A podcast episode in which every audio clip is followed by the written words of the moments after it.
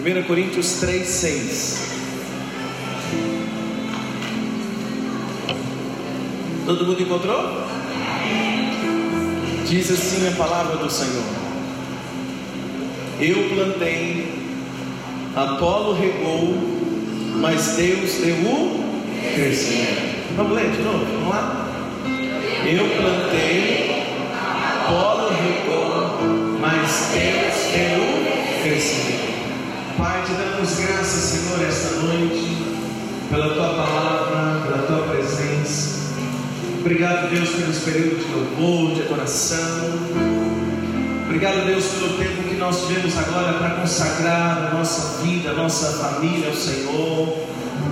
Em ver crianças sendo trazidas no teu altar. Obrigado, Deus, que o Senhor tenha abençoado as famílias desta igreja.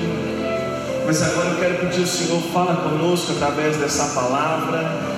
Queremos sair daqui hoje com a nossa vida mudada, a nossa vida abençoada. E que a, a palavra de hoje de alguma forma, Senhor, possa acrescentar a nossa vida. Em teu nome oramos, porque cremos hoje e sempre. Todos podem dizer amém? amém. Pode se sentar, por favor. Deixa a sua Bíblia aberta nesse texto.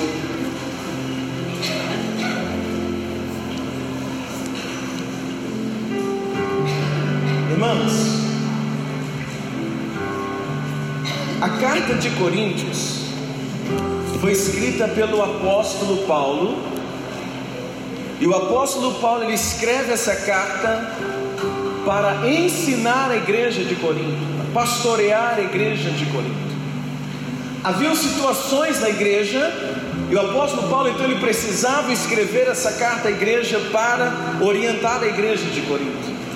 E no texto que eu li com você hoje, o capítulo 3 de 1 Coríntios, nós vamos ver Paulo definindo papéis de crescimento na igreja. Ele vai dizer alguns papéis, ele vai definir alguns papéis para que pudesse haver crescimento naquela, naquela obra, crescimento naquela igreja. E assim como a carta era uma carta direcionada à igreja de Corinto, ou seja, uma carta direcionada para uma igreja, eu creio que também esta carta, ou a palavra que eu vou pregar para você essa noite, ela se aplica a mim e a você como igreja de Jesus. Você está aí para dizer amém comigo, amados? Porque juntos somos a igreja do Senhor. Então eu quero pegar o que Paulo fala para a igreja de Corinto e aplicar isso à nossa vida como igreja. E aqui o que ele diz, ele vai usar os princípios da agricultura, ou os passos da agricultura. Paulo ele vai dizer assim, ele vai definir esses processos. Ele vai dizer que primeiro se planta, depois rega, depois acontece o crescimento e aí então se pode colher os frutos. Não é assim, irmão? Sim ou não? Primeiro a gente o que? Planta, rega, acontece o crescimento e então se colhe os frutos. Aí, irmãos, então, Vale a pena destacar essa noite para nós que tanto plantar quanto regar são fases importantes na agricultura. Plantar a semente é tão importante quanto regar. São duas coisas distintas, mas que se completam. São duas coisas distintas, mas ambas têm a mesma importância. É importante plantar, é importante regar. E por que elas são importantes? E são importantes no mesmo nível são importantes no mesmo nível porque se nada foi plantado, vai regar o que? O que vai regar se não tem plantação? E se não plantou, ou se plantou e não rega, não vai colher os frutos. Então um depende do outro, os dois são importantes. É importante lançar a semente e é importante regar. Então entenda comigo que o grau de importância de um de outro são iguais. Porém, irmãos, o maior mistério não está quando se planta e nem quando rega. O maior mistério, o maior milagre não está em plantar uma semente. Plantar uma semente é muito fácil. Quem aqui alguma vez já plantou alguma semente na vida? Deixa eu ver. Nem que seja um pé de alface. Quem já plantou? Diz amém aí. Quem já regou uma planta? Nem foi obrigado pela mãe, a mãe diz: vai olhar as plantas, filho. Quem já regou planta alguma vez aí? Plantar e regar é fácil, não há mistério. O maior mistério não está na plantação nem no cuidado, o maior mistério está na terra. Presta atenção que eu vou pregar para você hoje.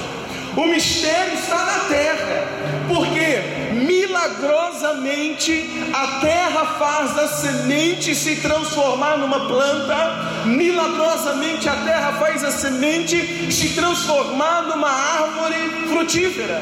Então o mistério, o grande milagre, não está em lançar a semente, mas está na terra. Entenda então que tudo é muito simples. A gente planta a semente, a gente rega a semente e o milagre acontece na terra. Olha a pessoa que está ao seu lado e diga para ela assim: Nós plantamos, nós regamos, mas o milagre acontece na terra. Diga: O milagre, Deus opera na terra. É um crente aí amém, amado? Porque na planta vai crescer. É na terra que a planta vai produzir. Vale o amém aí, amados? Então continue caminhando comigo no meu raciocínio essa noite. Eu percebo então que no discurso do apóstolo Paulo, eu não posso dar mais o valor para quem plantou em detrimento de quem rega. E eu também não posso dar mais valor para quem está regando em detrimento de quem plantou. De acordo com o que o apóstolo Paulo está ensinando, tanto quem planta quanto quem rega é a mesma coisa. Ambos são importantes, mas o milagre não está na mão de quem planta, o milagre está onde mesmo? Na terra. E o sobrenatural de Deus acontece na terra. O sobrenatural de Deus age na terra quando a terra transforma a semente em planta. Agora, o que nós podemos trazer para a nossa vida nisso? Nós quem somos nós? Nós somos os servos do Senhor. E nós somos os servos que plantam e que regam. Amém ou amém, amados? A gente é aqueles que plantam e regam. Somos os servos do Senhor. Mas quem é a terra? A terra é a igreja que faz a semente produzir. A terra é a semente, ou perdão, a terra é a igreja onde a semente é lançada, onde a semente é plantada, e essa terra faz a semente produzir. Então eu posso declarar que a igreja é o lugar do milagre onde acontece a multiplicação. Então eu queria que você declarasse comigo essa noite: Este é o lugar do milagre.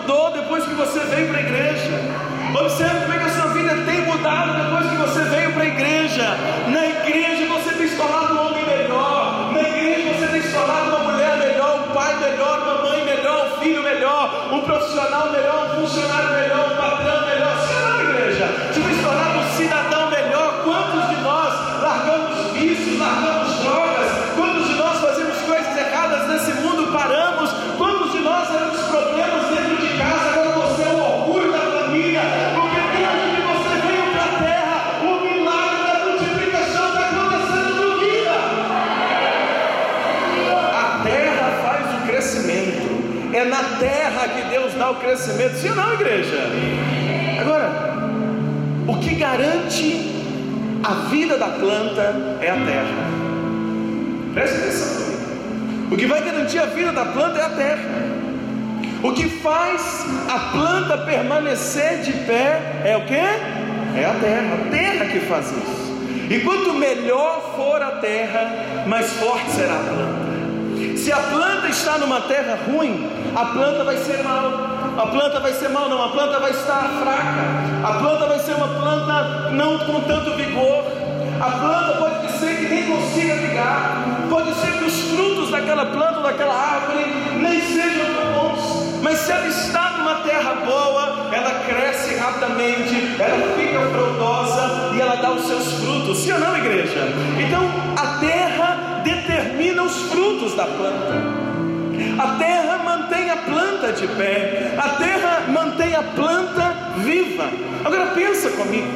Se você pegar uma árvore bem grande, forte e bonita, e se você olhar para aquela planta, aquela árvore forte, dizer assim: árvore, você está muito forte, árvore, você já está firme, eu vou te arrancar da terra. Se você arrancar a planta da terra, a árvore da terra, a árvore pode ter 10 anos, 20 anos, 30 anos que ela é árvore, 30 anos dando fruto, mas se você tira ela da terra, em breve o que vai acontecer? Ela vai morrer ela vai secar e vai morrer. Se tira a planta da terra, ela não sobrevive. Se tira a planta da terra, ela não vai ficar de pé, porque o que mantém a planta de pé, o que mantém a árvore de pé é a terra. Você começa a entender comigo, irmãos? Da mesma forma acontece comigo e com você. A igreja é a terra que Deus preparou para manter a sua fé de pé. A igreja é a terra que Deus preparou e Deus plantou você para que você permaneça de pé diante das dificuldades da vida. A igreja é a terra que Deus preparou para manter a sua fé viva. Você crê nisso para dizer glória a Deus comigo essa noite? Por isso você não ser arrancado da igreja. O que, que o diabo quer fazer? O que o mundo quer fazer? O que o inimigo quer fazer? Arrancar você da igreja, arrancar você da casa de Deus. Porque se ele arranca você da igreja, ele tira a sua terra, você não vai conseguir ficar de pé, você não vai conseguir se manter firme. Se ele arranca você da terra, você não vai conseguir sobreviver. Mas na terra que Deus te plantou, que essa terra fértil, você continua de pé, você vai permanecer firme, a sua fé vai permanecer viva. Se você crer comigo, diz o glória a Deus. Pode aplaudir Jesus bem forte.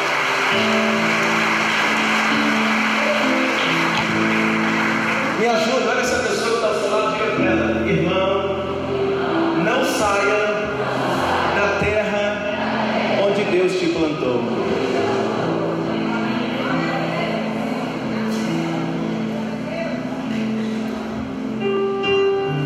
Plantou aqui. Aqui você vai dar fruto. Deus me plantou aqui. Aqui eu vou dar fruto. Você está comigo meu irmão? Fazer um glória a Deus bem forte.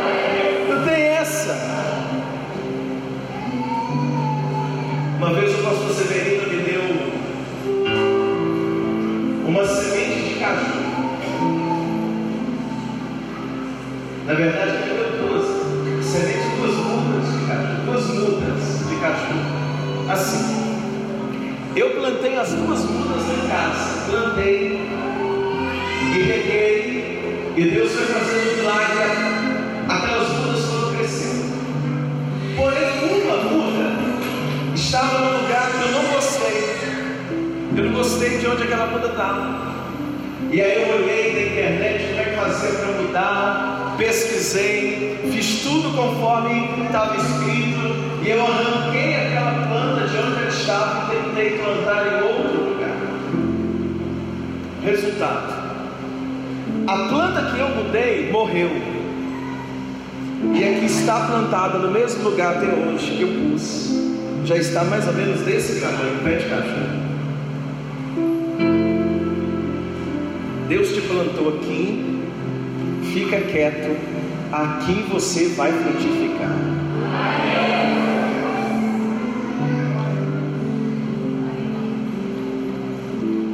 O que mantém a planta é a terra. O que mantém a planta é o que? Terra. Guarda isso no seu coração. A terra que te mantém de pé. A terra que mantém você frutificando. Agora caminha comigo. Por que, que o apóstolo Paulo está dizendo essas coisas para a igreja de Corinto? O apóstolo Paulo, irmãos, está usando esse ensinamento com a igreja de Corinto, porque ele queria combater um dos piores problemas que pode acontecer em uma igreja. Paulo está querendo combater como se fosse um câncer que pode surgir no meio de uma igreja. E olha, eu vou abrir um parênteses na mensagem de hoje. Porque esse problema também é um problema, é um dos piores problemas que pode acontecer numa família. E eu vou fazer esse paralelo porque A nossa família é a família, e a igreja é a família espiritual que nós temos, amém, amados? Então, o pior problema, um dos piores problemas que pode atingir uma igreja ou uma família, é o que o apóstolo Paulo vai tratar aqui nesse texto que eu vou pregar para vocês essa noite. E qual problema é esse? Divisão. Divisão é um dos piores problemas que pode acontecer numa igreja. Divisão é um dos piores problemas que pode acontecer numa casa, numa família. Divisão é um problema que vem para acabar, ou com uma igreja, ou para acabar com uma família. A igreja de Corinto, irmãos, já havia passado por aquela igreja dois grandes líderes, preste atenção nisso. E esses dois grandes líderes fizeram o melhor que podiam para aquela igreja, e como consequência tiveram frutos, ou seja, as pessoas vinham para aquela igreja por causa da pregação de um daqueles dois líderes. E esses dois líderes, um chamava Paulo, que é o apóstolo Paulo, e outro chamava Apolo. E interessante, querido, porque como esses dois líderes passam pelaquela igreja, os dois líderes deixaram marcas na igreja de Corinto, eles deixaram frutos naquela igreja. Por exemplo, o apóstolo Paulo, ele começou aquela igreja, ele começou aquela obra no ano 51, entre o ano 51 e 52 anos depois de Cristo. O apóstolo Paulo fica em Corinto 18 meses, um ano e meio, e ali ele começa aquela igreja. Depois disso, ele vai para Éfeso e vai chegar na igreja de Corinto um homem chamado Apolo. Como é que era o nome dele? Apolo. Apolo chega na igreja de Corinto. E segundo Efésios capítulo 18, irmãos, perdão, segundo Atos capítulo 18, esse homem chamado Apolo, ele chega na igreja de Efésios, de Éfeso, e ele é, ele é, é incentivado a ir para a igreja de Corinto. E quando ele chega na igreja de Corinto, ele é um homem com uma formação extraordinária. Ele chega em Corinto, ele é um homem que havia estudado em Alexandria. Ele é um homem que tinha uma formação muito interessante. Ele era um judeu, mas ele tinha, ele era cidadão de Alexandria, mesmo sendo judeu, por causa da posse que a sua família tinha. Esse homem chamado Apolo, ele estudou nas melhores escolas de Alexandria. Ele era um homem que atuava também como advogado naquela época. E houve um momento que ele chega na igreja de Corinto, e a Bíblia diz que quando ele chega naquela igreja, ele era um homem que ele era fervoroso em espírito, poderoso nas escrituras, e ele também era eloquente. Então preste atenção, chega naquela igreja alguém com muitas características, chega naquela igreja alguém que poderia ajudar muito, e ele ajuda, inclusive Apolo, ele defende a igreja de Corinto diante do governador Galho, por causa conhecimentos como advogado na época, era alguém que agregava muito para a igreja. Só que acontece, irmãos, passa um tempo, tanto Paulo quanto Apolo, eles vão para a igreja de Éfeso, e eles deixam na igreja de Corinto vários frutos. Naquela igreja, eles ofereceram o melhor que eles podiam. E como eles vão embora, eles estão ali Passa um tempo, é como se Paulo começasse a obra, Apolo continuasse e depois Deus deu seguimento, continuando dando crescimento para aquela obra. Ou seja, um plantou, o outro regou e Deus estava dando crescimento. Tudo perfeito naquela igreja, líderes perfeitos naquela igreja. Paulo continuava pastoreando aquela igreja através de cartas. Tudo ia muito bem, irmãos, até que os crentes de Corinto tiveram a tiveram a inteligência de começarem a fazer grupos dentro da igreja, começaram a fazer grupinhos dentro da igreja para dividir a igreja. Tudo ia muito bem. Uma igreja abençoada, uma igreja que passou por ela líderes, um dos melhores do Novo Testamento, uma igreja que tinha tudo para dar certo, mas os, os membros da igreja de Corinto começaram a fazer grupos, começaram a fazer grupinhos entre eles e aí eles começavam a dizer dentro da igreja: Ah, eu sou de Paulo, foi Paulo que me ganhou, eu só escuto a pregação de Paulo. E outro começou a dizer da mesma igreja: Não, eu sou de Apolo. Quem me ganhou para Jesus foi Apolo. Eu só escuto a mensagem de Apolo. E então começa um racha naquela igreja, uma divisão. Um dizendo que gosta de Paulo, outro dizendo que gosta de Apolo. Imagine isso, irmãos. Uma igreja com potência se dedicando, que eram Apolo e Paulo e os irmãos daquela igreja, ao invés de buscar o crescimento junto com seus líderes, ao invés de se unirem junto com seus líderes e viverem um crescimento, tanto na igreja quanto em suas vidas, aquele povo preferiu perder tempo fazendo comparações. Quando a gente começa a fazer comparações, a gente perde tempo e deixa de crescer. O povo da igreja começou a fazer comparação, comparações do tipo. Se você estudar, você vai ver isso.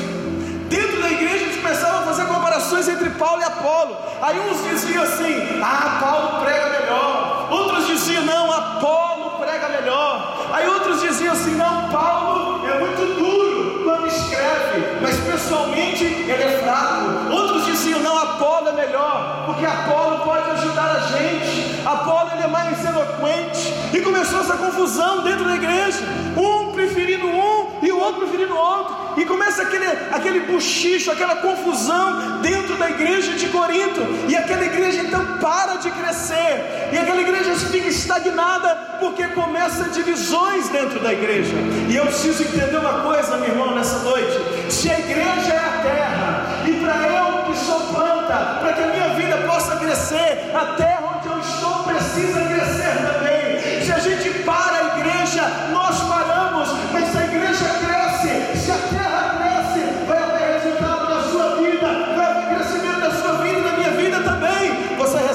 dizer amém comigo essa noite? Então diga para o seu irmão, nós precisamos fazer essa terra crescer. Porque se essa terra melhorar, vai ter resultado na minha casa, na minha vida. Tem um crente aí vai dizer glória a Deus. Irmãos, o povo começou a ficar discutindo, irmãos. Você já viu já discutindo política? Ah, eu sou do PT, não, eu sou da direita, não, já viu discutindo? O povo briga. O povo começou a discutir dentro da igreja.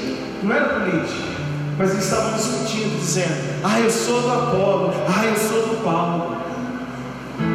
Começa aquela confusão. Igreja, entende uma coisa? Se isso acontece dentro de uma igreja, se essa conduta entra de uma igreja, essa conduta enfraquece uma igreja. Se esses cochichos entram dentro de uma igreja, isso enfraquece a terra, que a igreja é a terra. Se tem divisão dentro da igreja, enfraquece a igreja, enfraquece a terra. E se enfraquecer a terra, aqueles que estão plantados na terra vão ficar fracos. Se isso acontece em uma família, esse tipo de cochicho, esse tipo de divisão, se a divisão entra dentro de uma família, ao invés da família se unir, a família começar a fazer comparações, um fazer comparação com o outro, um irmão fazer comparação com o outro, e aquela confusão, o marido comparando com a esposa, disputando com a esposa, se entra isso dentro de uma família, a família enfraquece. Se numa igreja começamos a viver assim, ah, hoje eu não vou no culto, porque hoje quem vai pregar é o outro pastor, quem vai pregar é um outro líder, então eu nem vou. Já estou sabendo que quem vai pregar é fulano de tal, não estou, então nem vou na igreja. Ah, eu estou sabendo que quem está no louvor é fulano de tal que vai fazer o louvor, então eu não vou. Eu vou no outro culto porque eu não gosto do louvor que aquele irmão faz, que aquela irmã faz. Irmãos, se essas coisas entram no nosso meio, a gente enfraquece a terra. Você está entendendo, irmãos? Se essas conversas entram no nosso meio, a gente vai causar divisão. Se essas coisas entram no nosso coração, essas coisas vão prejudicar a nossa vida. Olha para mim. Quem aqui já pediu uma comida ou um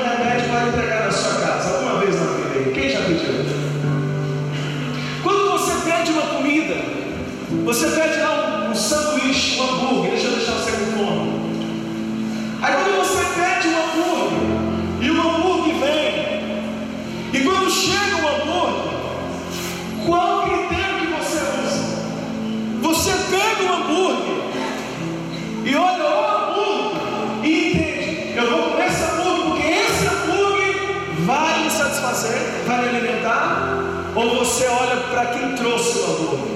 E você começa a dizer assim: não quero esse hambúrguer, porque a moto é velha. Não quero esse hambúrguer, porque esse motoqueiro eu não conheço. Não quero esse hambúrguer, porque esse motoqueiro está usando uma mochila velha para trazer. Olha, não quero. Ninguém faz isso. Porque quando você pede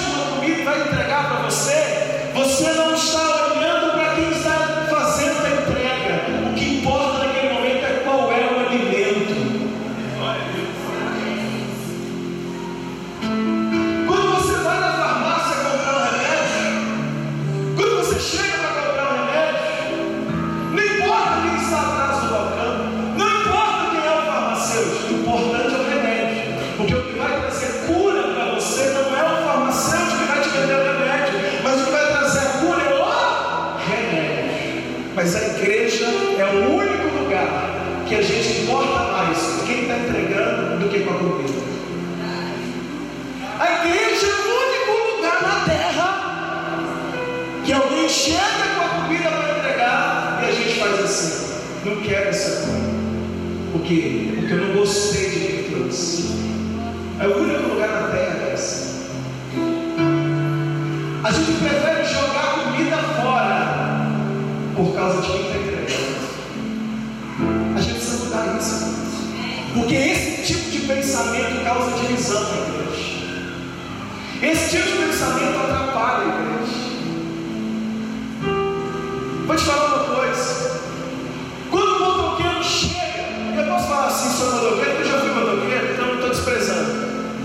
Eu já também entreguei muita comida.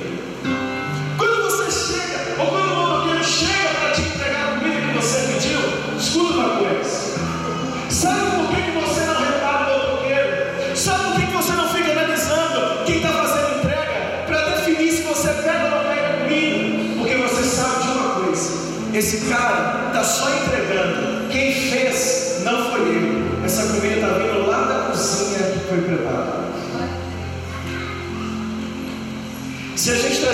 esse entendimento, não importa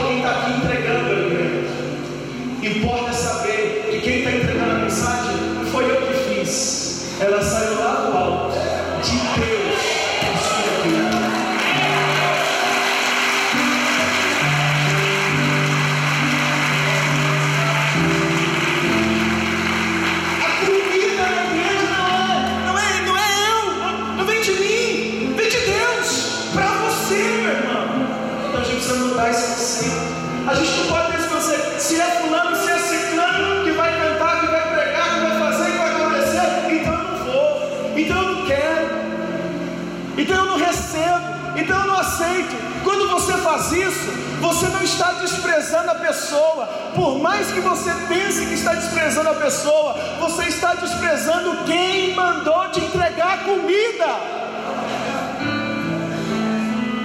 Você está desprezando de onde a comida veio.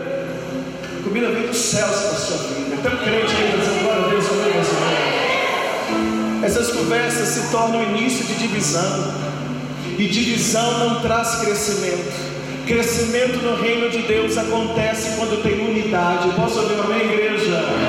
Da mesma forma na sua casa, na família. Irmão, se na família fica aquele jogo de ciúmes, irmão com ciúme do outro por causa de salário, se dentro de cada família um irmão está com ciúme do outro, porque um tem um salário melhor do que o outro, se tem aquele ciúme por causa do emprego do outro irmão, por causa da aparência física do outro irmão, e aí fica aquela disputa, aquele ciúme. Um começa a tratar o outro mal por causa de inveja, fica com inveja do irmão. Ou se começa preferências dentro de casa. Um pai prefere mais um filho do que o outro, a mãe prefere mais uma filha do que a outra. Se essas coisas acontecem dentro de casa, essa família não cresce. A gente precisa entender isso hoje. A Bíblia nos conta, por exemplo, a família de Isaac, olha para mim. Isaac casou com Rebeca, tiveram dois filhos, Jacó e Esaú, correto? Aquela família, quatro pessoas. A Bíblia pai Isaac gostava mais de Esaú. E a mãe Rebeca gostava mais de Jacó. A Bíblia fala isso claramente. Então, quando Jacó fazia alguma coisa errada e o pai ia corrigir, Jacó corria para a mãe e dizia: Mãe! E aí Rebeca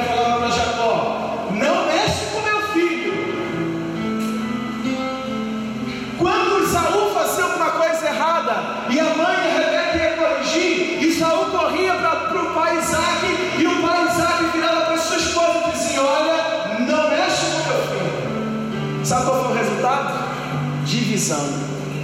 Aquela casa virou dois grupos: o pai e o filho mais velho, a mãe e o filho mais novo. E ambos começaram a disputar dentro de casa. Disputando, disputando, disputando, disputando, disputando. Por quê? Porque haviam preferências. Todo lugar que há preferência vai haver divisão. E toda vez que há divisão, não há crescimento.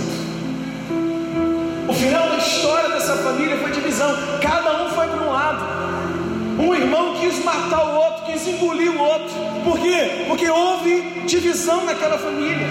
Se uma família de cinco pessoas, para mim, se uma família de cinco pessoas resolve reformar a casa, e eles dizem assim: vamos, vamos melhorar a nossa casa. E aí os cinco, um fala assim: eu não tenho dinheiro não. O outro diz: não conta comigo não. E o outro diz: estou fora.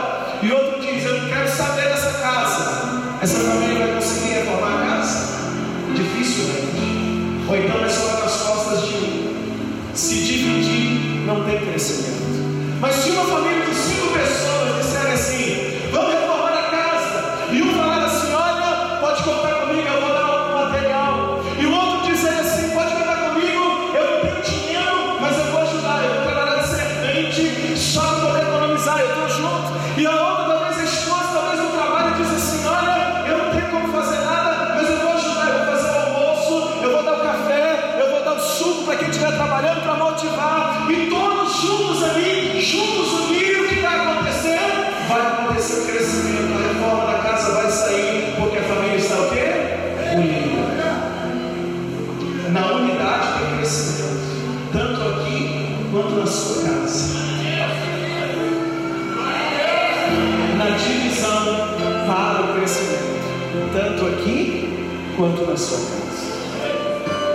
casal aí? Dá uma olhadinha no seu esposo, na sua esposa, e diz para ele: precisamos andar juntos, precisamos falar a mesma língua. Fala aí para ele. Precisamos estar unidos para que a nossa família possa crescer. Será que vale a glória a Deus aí essa noite, igreja? Irmãos, nós como igreja temos que nos unir.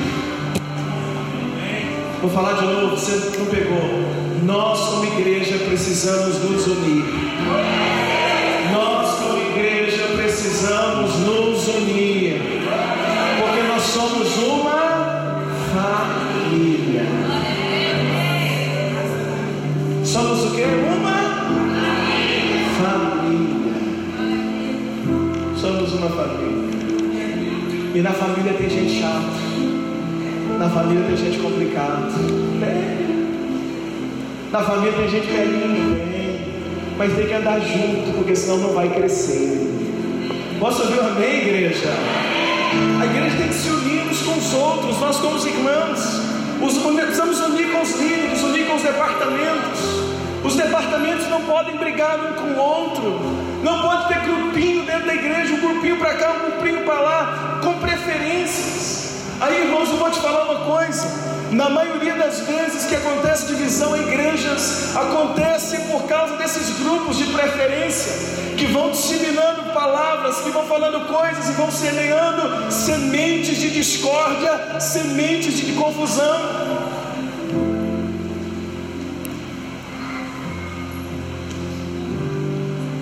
As pessoas vão semeando isso. Ah, você é muito melhor. O dia, ah, o dia que você canta. Hum, o dia que você toca. é muito melhor que todos os outros. Não aceite isso. Essa pessoa está lançar uma semente de divisão na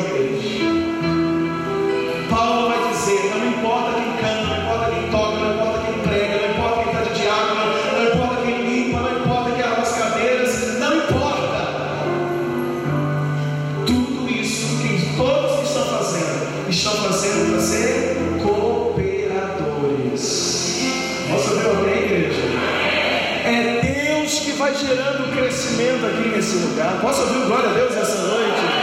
Então, irmãos, caminha comigo essa noite.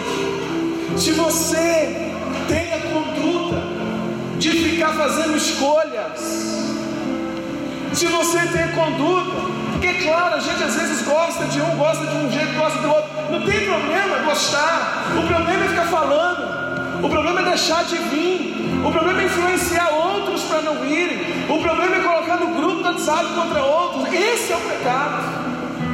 Então, se você faz isso, é hoje uma noite para você se arrepender. Se você faz esse tipo de coisa na sua família também, se você promove isso na sua família, promove isso na sua casa, também precisa se arrepender e mudar. Nós temos que ser instrumentos de unidade.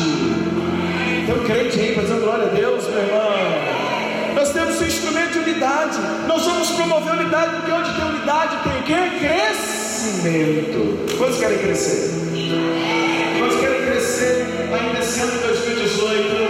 Quantos querem crescer em 2019 de uma forma tremenda? Quem quer crescer? Diz glória a Deus comigo, igreja.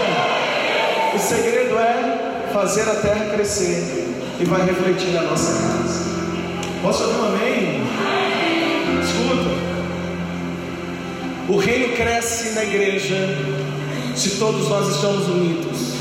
Você que é pai, e você que é mãe, que tem mais de um filho. Está aqui hoje é pai, é mãe, tem mais de um filho. Não diga para os seus filhos que um é mais capaz que o outro. Não diga para os seus filhos que você gosta mais de um do que do outro. Não diga para os seus filhos, não chegue para os seus filhos e diga para ele assim: seu irmão é melhor do que você. Não diga para os seus filhos: o seu irmão faz melhor do que você. O seu irmão tem um emprego melhor do que o seu. O seu irmão tem um casamento melhor do que o seu.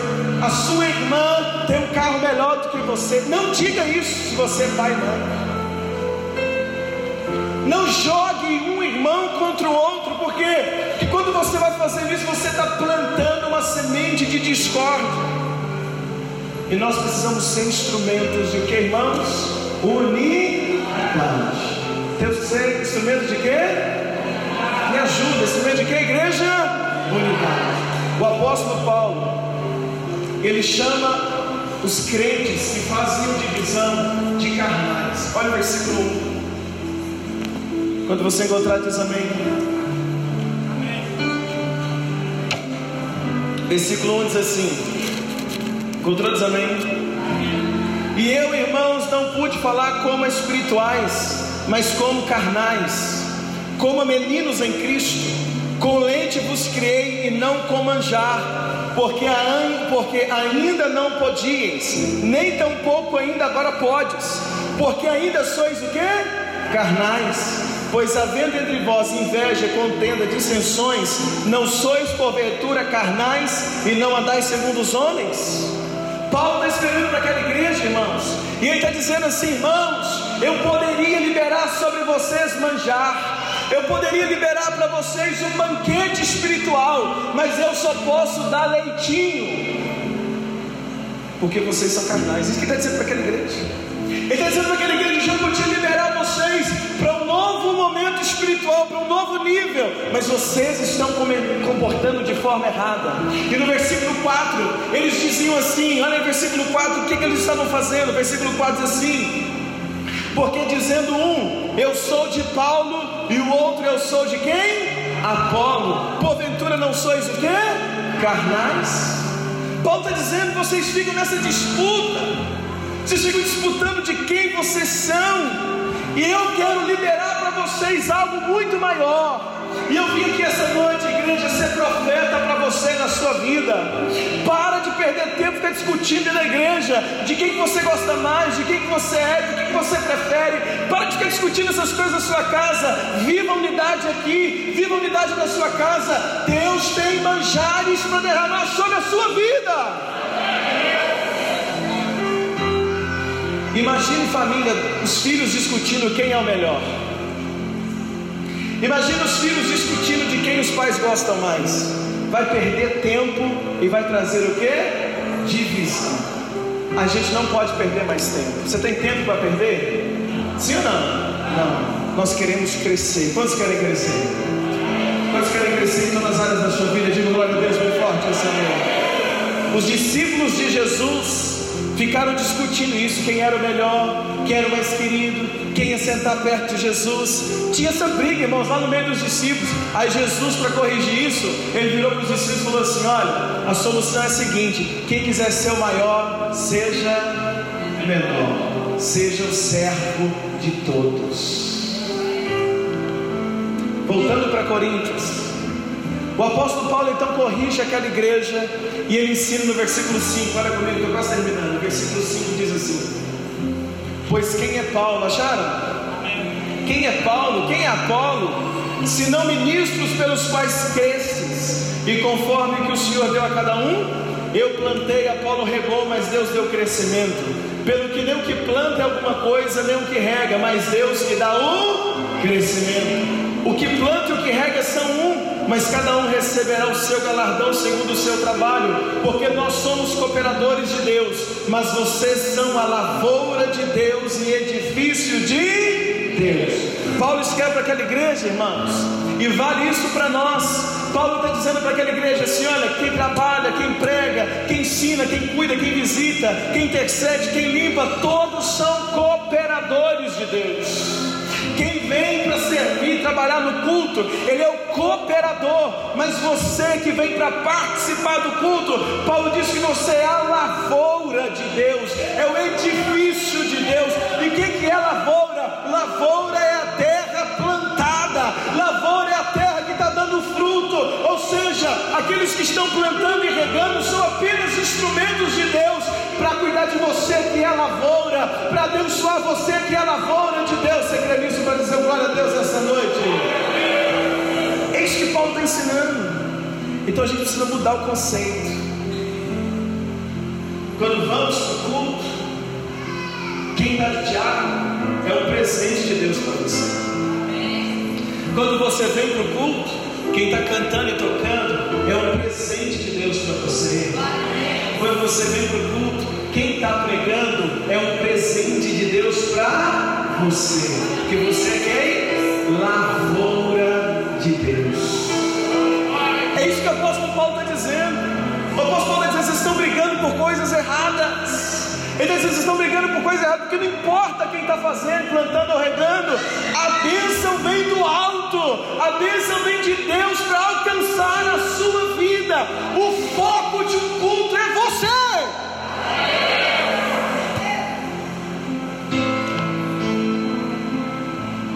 Quando a gente está no louvor, a gente está focado em adorar o Senhor. Mas quando começa a palavra, observa que muda.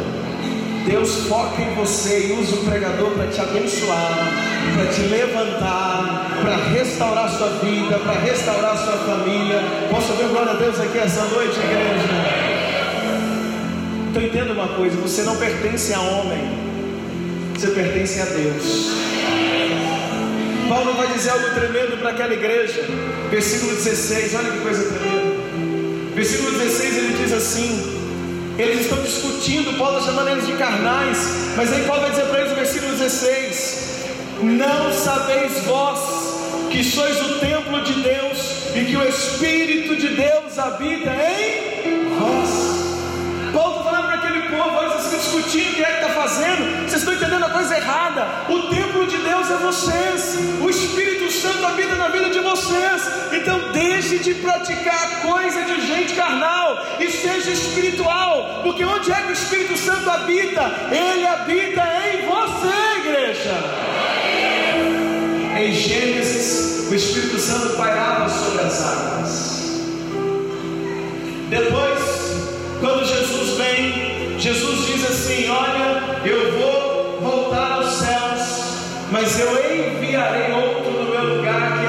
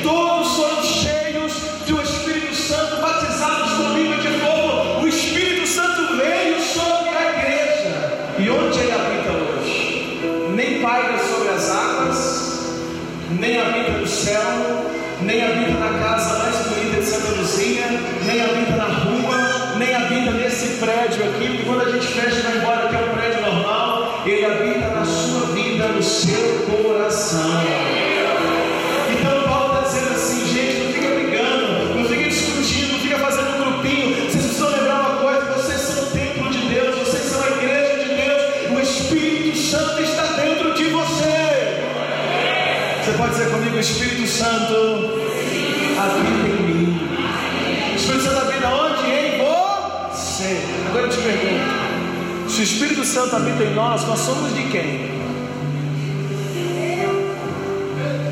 Se o Espírito Santo habita em você, você é de quem? Hã? A discussão naquela igreja, irmãos, olha para mim. O povo estava discutindo assim: ah, eu sou de Paulo, eu sou de Apolo, eu sou de Paulo, eu sou de Apolo. Paulo vai dizer para eles assim: vocês estão discutindo a coisa errada. A discussão não é você discutir de quem você é, não é essa a discussão. Ele diz no versículo 21, olha na sua Bíblia. Versículo 21 diz assim: Portanto, quem encontrou diz amém? Portanto, ninguém se glorie nos homens, porque tudo é vosso. Porque tudo é, me ajuda, porque tudo é vosso.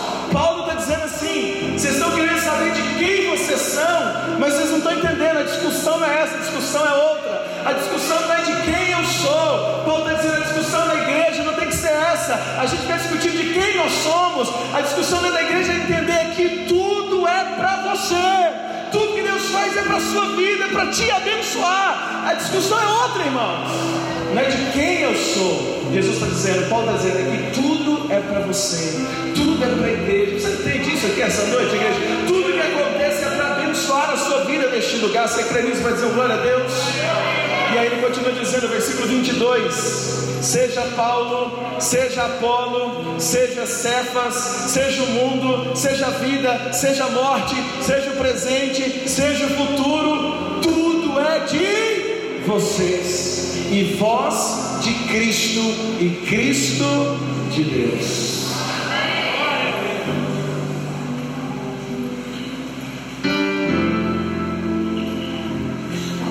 Porque todos nós somos de Cristo.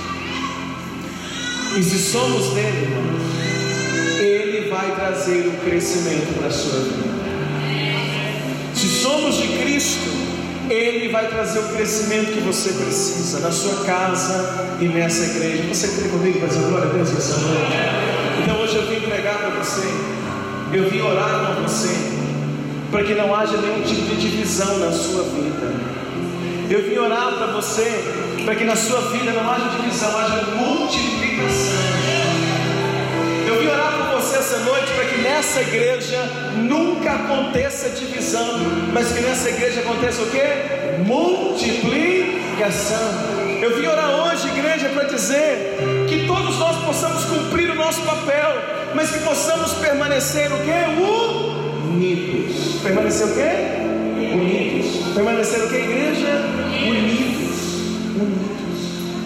Porque se houver unidade, haverá E se tiver crescimento na terra, vai alcançar a sua casa, vai alcançar a sua família. Então hoje eu quero orar.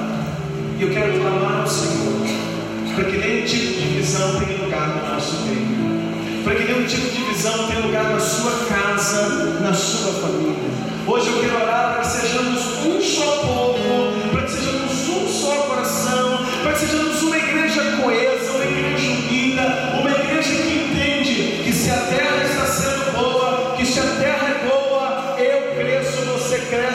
crescemos, nossa casa cresce.